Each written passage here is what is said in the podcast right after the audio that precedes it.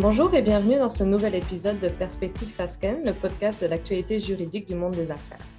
Mon nom est Lucie Langtuy, je suis associée dans le groupe de litige et résolution de conflits chez Fasken à Montréal. Je suis accompagnée de ma collègue Charlie Marino, avocate dans le même groupe. Alors bonjour Lucie, bonjour à tous. Aujourd'hui, euh, on va aborder l'impact de la pandémie sur la conduite des litiges civils et commerciaux devant les tribunaux du Québec. Alors l'objectif, c'est d'aborder le sujet de manière pratique, puis de vous parler de l'impact de la pandémie, autant pour nos clients que pour les justiciables de manière générale. Alors quand on parle de litige, il s'agit de différents entre des individus ou des entreprises. Ils peuvent même impliquer l'État. Un litige s'étend des premières étapes où il y a naissance d'un conflit jusqu'à ce que le dossier soit judiciarisé, c'est-à-dire lorsqu'il est porté devant les tribunaux ou devant d'autres forums, comme par exemple devant un arbitre, et qu'une décision finale est rendue. Nous allons discuter de la pratique du litige civil et commercial devant les tribunaux et autres instances du Québec, c'est-à-dire que d'autres constatations pourraient être faites pour les autres provinces canadiennes et qui ont des règles qui leur sont propres. Alors, en matière civile, les principaux tribunaux qui ont compétence euh, sont la Cour du Québec. Alors, on a la division des petites créances qui entend euh, de manière générale les litiges jusqu'à un maximum de 15 000 La Chambre civile qui, elle, entend les litiges entre 15 000 et 85 000 la Cour supérieure, alors on a la Chambre civile et commerciale qui entend les litiges de plus de 85 000 et finalement, on a la Cour d'appel qui peut siéger en appel des, euh, différentes cours que je viens de nommer. Il euh, faut par contre garder à l'esprit euh, qu'il y a des compétences qui sont attribuées à des tribunaux spécialisés. On peut penser par exemple au tribunal administratif du logement, qui s'appelait auparavant la Régie du logement, qui, elle, a une compétence exclusive en matière de, de logement résidentiel. Nous ne traiterons pas d'autres branches du droit aujourd'hui comme le droit criminel ou familial qui ne font pas partie de notre pratique chez FASCAP. Faisons un retour sur la pandémie. On se souviendra tous du 13 mars 2020, ce fameux vendredi 13, où le gouvernement du Québec déclare l'état d'urgence sanitaire. Je ne sais pas pour toi, Charlie, mais moi, je me vois encore sortir du bureau dans la neige avec ma toche dans une main et des boîtes de dossiers dans l'autre, emportant ce que je pensais serait nécessaire pour quelques jours ou peut-être quelques semaines. Oui, effectivement, Lucie, un deux semaines qui devait au pire se continuer jusqu'à la Saint-Jean, mais qui s'est finalement euh, transformé en, en deux ans où notre vie a été sur pause c'est sûr qu'on s'y attendait pas, puis notre notion de temps a vraiment été affectée pendant la pandémie. En fait, au début, tout allait très vite à cette époque et seulement deux jours plus tard, le 15 mars 2020, la ministre de la Justice Sonia Lebel et la juge en chef du Québec, Nicole Duval-Essler, ont pris un arrêté afin de suspendre les délais de procédure civile, à l'exception des affaires jugées urgentes par les tribunaux, et les délais de prescription extinctive et de déchéance. Alors, pour les gens qui nous écoutent, qui sont moins familiers avec euh, ces concepts, ce qu'on appelle la prescription, c'est le délai qui est prévu par la loi pour instituer une procédure. Alors, les délais généraux de prescription, on peut penser à un délai de trois ans, mais il faut garder euh, à l'esprit qu'il y a des délais qui sont différents, comme en matière de diffamation, c'est un délai d'un an. Les délais de procédure, quant à eux, sont les étapes pour compléter le processus judiciaire. On parle par exemple du délai pour communiquer des documents, pour faire des interrogatoires, pour mettre en état des dossiers, c'est-à-dire préparer notre liste de pièces et de témoins que l'on voudra faire entendre au procès. Avec les suspensions des délais, tous les procès sont aussi remis à une date qui est encore inconnue à l'époque. Oui, effectivement, Lucie, pour beaucoup de clients, c'était une période qui était marquée par beaucoup d'incertitudes. Euh, donc, euh, pour certains, faire avancer un litige n'était peut-être pas nécessairement la priorité. Euh, par contre, à cette époque-là, on avait beaucoup de questions liées à la pandémie en soi, des clients qui nous demandaient qu'est-ce qu'on peut faire avec notre bail commercial ou des questions liées à des notions de droit du travail. certains clients voulaient tout simplement pas encourir, plus de frais. Euh, puis à titre d'exemple, on analysait au jour le jour les décrets. Euh, les clients se demandaient parfois s'ils étaient considérés comme des services essentiels et même s'ils pouvaient tout simplement continuer à opérer leur entreprise durant cette période-là. Concrètement, puisque les délais étaient suspendus, cela voulait dire que les dossiers n'avançaient que lorsque les parties voulaient bien collaborer, ce qui n'était évidemment pas toujours le cas. Comme tu le disais, Charlie, euh, pour des questions de coûts, pour d'autres considérations qui pouvaient notamment être liées à la pandémie, de nombreuses parties n'en faisaient pas une priorité euh, d'avancer leur dossier judiciaire. Oui, effectivement. Puis on pouvait continuer euh, avec la collaboration à faire avancer le dossier. Par contre, dès qu'un litige survient et que la présence du juge est nécessaire à cette époque-là pour faire trancher une question, ben, le, dossier était tout simplement bloqué. En effet, euh, ce qu'il faut savoir, c'est que les dossiers à la Cour procèdent de manière séquentielle, c'est-à-dire, par exemple, qu'on va devoir tenir des interrogatoires préalables dans certaines causes, On fait ensuite trancher les objections qui ont été euh, soulevées lors de ces interrogatoires. Ensuite, on reçoit des pré-engagements. Donc, tout se fait vraiment en séquence. Et quand une séquence n'avance pas, euh, on a du mal ou on ne peut pas même faire avancer les autres. Tout ceci nous amène au 1er septembre 2020, où il y a levé de la suspension des délais en matière civile c'est-à-dire que les délais pour entreprendre une poursuite, pour déposer une procédure, pour compléter une étape du processus judiciaire recommencent à courir pour le temps qui restait à s'écouler. Donc, concrètement, tous les dossiers commencent à, partir en même temps et on a un véritable encombrement au niveau du système judiciaire. Oui, Lucie, puis je pense que ça a été un contexte propice à la nécessité de réfléchir à des modes alternatifs de prévention et de règlement des différends. Et puis, comme les juges aiment souvent nous le rappeler, le pire des règlements vaut mieux que le meilleur des jugements.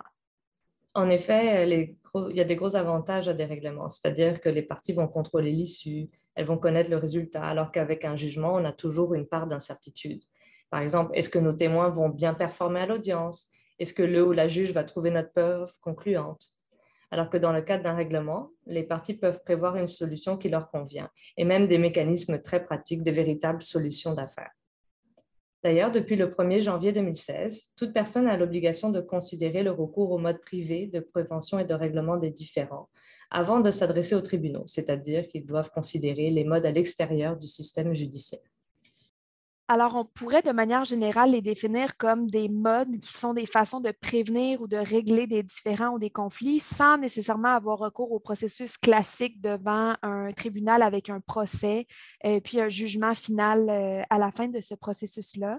Euh, donc, dans l'ordre, les modes qu'on va aborder sont l'arbitrage, la négociation, la médiation, la conciliation et les conférences de règlement à l'amiable, ce qu'on appelle les CRA. Le premier, l'arbitrage, c'est un mode privé de règlement des différends. L'arbitrage peut remplacer le procès, car la décision d'un arbitre est généralement finale et sans appel. L'arbitre a la mission de trancher le différend et s'il y a lieu de déterminer les dommages et intérêts à. Il faut savoir que les délais sont généralement plus courts que ceux devant les tribunaux lorsqu'on va devant un arbitre et que le processus est aussi plus flexible et il est confidentiel. Cela peut avoir des avantages pour nos clients qui peuvent avoir des enjeux de réputationnels, par exemple mais l'arbitrage est aussi plus coûteux généralement. Il faudra notamment payer les frais de l'arbitre et comme le processus est plus rapide, ben, souvent on va devoir payer plus de frais en une plus petite portion de temps. Alors, un des avantages des modes privés, c'est le fait qu'on contrôle le résultat. Par contre, ce qu'il faut garder à l'esprit, c'est qu'avec l'arbitrage, euh, on n'a pas cet avantage-là puisque c'est une décision qui émane d'un tiers, de l'arbitre. Donc, c'est un processus qui s'apparente beaucoup plus à un jugement euh, d'un juge des tribunaux judiciaires. Euh, ce qui m'amène au prochain mode qui est la négociation. Alors, en gros, c'est la communication et la discussion volontaire entre deux ou plusieurs personnes pour régler un différend.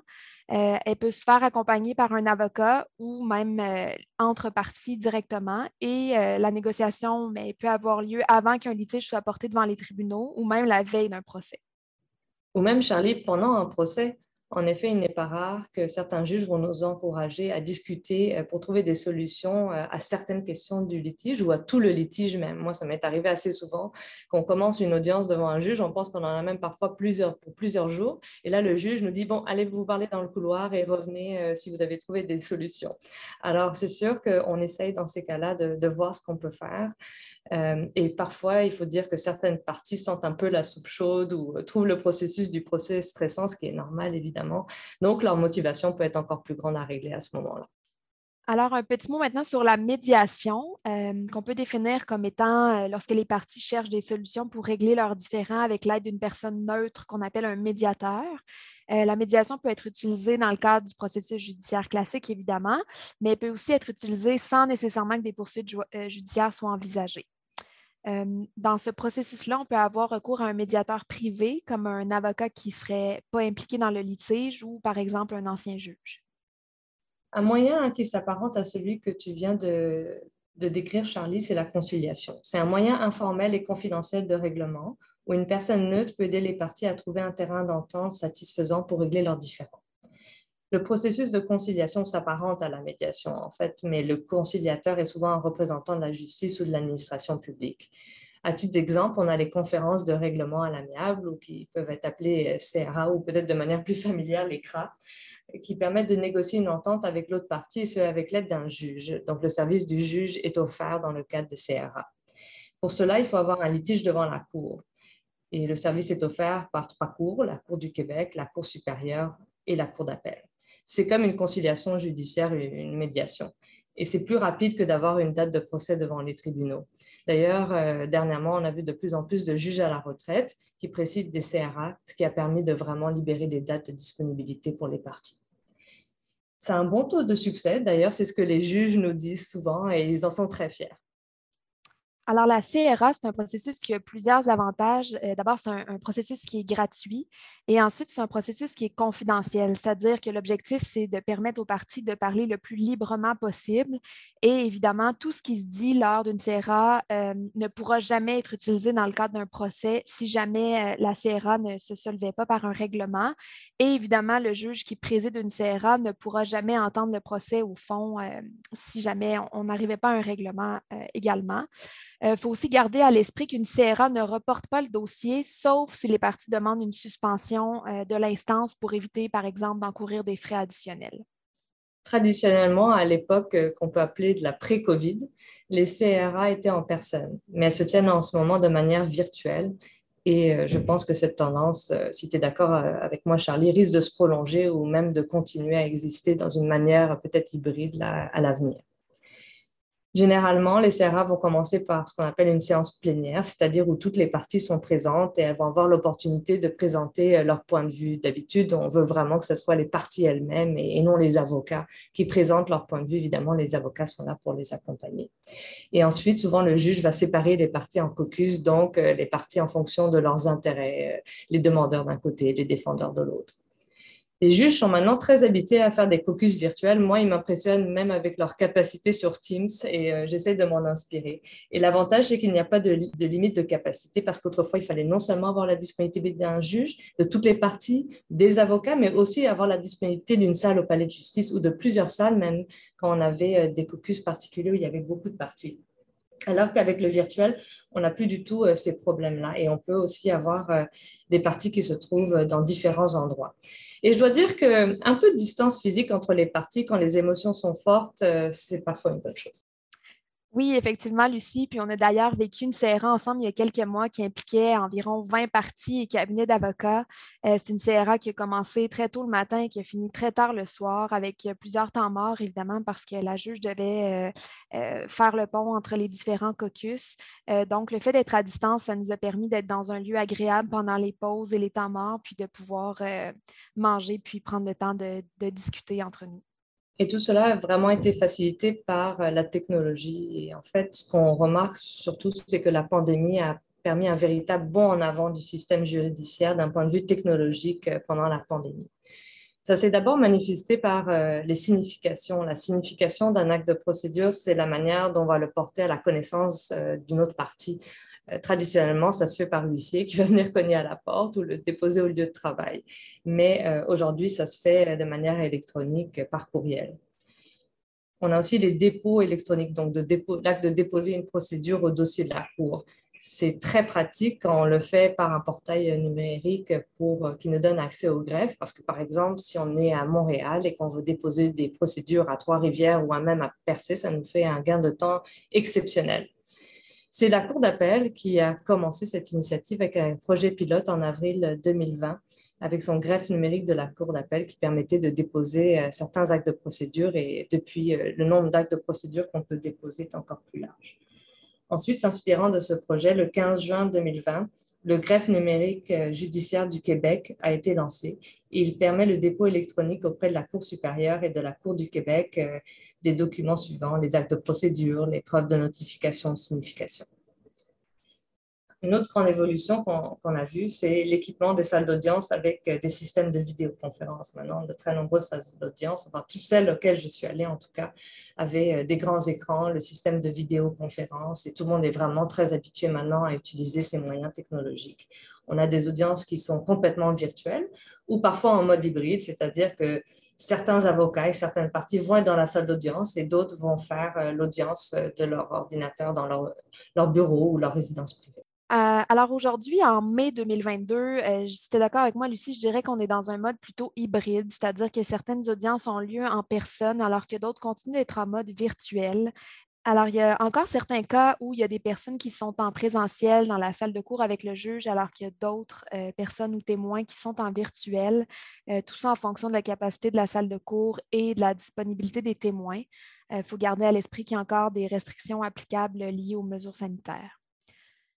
À titre d'exemple, l'année dernière, j'ai fait une, euh, audition qui était euh, euh, ce qu'on peut dire 100% hybride, c'est-à-dire que tous les avocats étaient en personne dans la salle de cours. certains témoins étaient en personne alors que d'autres étaient en virtuel. dans certains cas, pour des conditions physiques ou d'autres en raison de leur situation géographique. Et puis, ce qui est, super, c'est que les témoins qui sont en personne avaient la capacité de suivre euh, les documents et les pièces en papier. Et ceux qui étaient à distance, bien, on pouvait projeter tous les documents sur l'écran et euh, toutes les parties ont eu de la facilité à suivre euh, l'audition vraiment de manière hybride. aussi, les directives varient d'un tribunal à l'autre. Par exemple, à la Cour du Québec, la règle, c'est le présentiel. Et alors qu'à la Cour supérieure, c'est plutôt l'inverse en ce moment.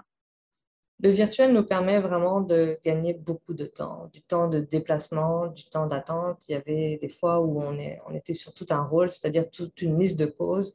Par exemple, on est à la 80e, on doit attendre que tout le monde se présente, que passent les uns après les autres. Aujourd'hui, quand ça se fait de manière virtuelle, ça veut dire que parfois, il y a des appels du rôle qui sont gros, mais on peut au moins être dans notre bureau à faire d'autres tâches, qui permet au, client de limiter le temps pour lequel il va nous payer de temps à la cour le temps de parole est aussi euh, limité. Il faut dire que ça, c'était un changement, comme on, a des plages horaires et que c'est beaucoup plus facile d'être euh, discipliné, diligent avec euh, le virtuel. il faut vraiment être efficace devant les tribunaux. Donc, notamment, ça veut dire qu'on va vraiment essayer de s'entendre avec les parties adverses avant. Et les tribunaux nous appellent beaucoup à la collaboration. Cette tendance existait déjà avant la pandémie, mais ça s'est vraiment accentué et je pense pour le meilleur on est très, très loin de l'époque qu'on appelle les effets de toge. Donc, comme dans les films où chacun fait des grands discours oratoires, bouge énormément les mains, etc., comme une pièce de théâtre, c'est plus du tout au bout du jour. Oui, puis Lucie, quand tu parles de collaboration, on le fait déjà euh, de plus en plus dans nos dossiers avec la partie adverse, c'est-à-dire que des fois, de manière préliminaire, on envoie une procédure à la partie adverse, puis on essaie de s'entendre le plus possible euh, sur les seuls éléments qui font l'objet euh, d'un désaccord entre les parties. puis comme ça, quand on revient vers le juge, eh bien, on a déjà, on lui montre qu'on a déjà fait un effort et on lui soumet uniquement les questions précises qui font l'objet d'un différent pour essayer de limiter le plus possible le temps de cours qu'on utilise. En effet, on sait que notre temps de parole est souvent limité, que ça va être très apprécié des juges euh, de s'entendre sur certains points et de juste aller vraiment plaider, de le faire trancher les points qui, restent à trancher et qui sont encore euh, l'objet d'un différent avec la partie adverse. Oui, alors quand on parle d'importance de l'écrit, on peut penser à certaines modifications récentes au Code de procédure civile en 2020 qui illustrent euh, beaucoup ce changement d'attitude-là de la pratique des tribunaux. Euh, on pense à certains exemples où le Code prévoit maintenant que le tribunal peut trancher certaines questions sur simple vue du dossier. Alors, on peut penser à certains exemples euh, par exemple, les demandes non contestées qui sont de la compétence du greffier spécial, en passant par le rejet d'une demande en déclaration d'abus ou le rejet d'une demande en rejet en raison de l'absence de chance raisonnable de succès. En fait, la pandémie a été un véritable accélérateur de changement. Depuis plusieurs années, les tribunaux nous demandaient déjà plusieurs euh, éléments. Ils nous demandaient euh, d'être plus concis, euh, de s'entendre, la collaboration, d'essayer d'en arriver à des règlements et ça a encore plus accéléré cette mouvance. Ce qu'il faut savoir, c'est que tout le processus judiciaire, c'est quand même une grosse machine et que tous ces changements dont on vient de parler nous permettent d'avoir plus de flexibilité, plus de collaboration, d'ouverture aux modes alternatifs de règlement. Euh, plus de modernité aussi avec euh, l'ère numérique. Oui, Lucie, puis je pense qu'on va avoir de plus en plus d'audiences virtuelles euh, quand on peut penser notamment aux courtes audiences ou à toutes les euh, audiences qui concernent des questions plus d'intendance. Puis je pense qu'il faut garder à l'esprit que ça va dépendre beaucoup des juges euh, avec qui on aura des auditions. puis tout dépendant aussi s'il y a des témoins ou non qui sont, qui sont impliqués, parce qu'à chaque fois qu'il est question de témoins, on parle d'appréciation de la crédibilité. Donc je pense qu'il y a nécessairement des juges qui vont vouloir continuer à avoir les témoins en personne pour être en mesure apprécier euh, cette crédibilité-là.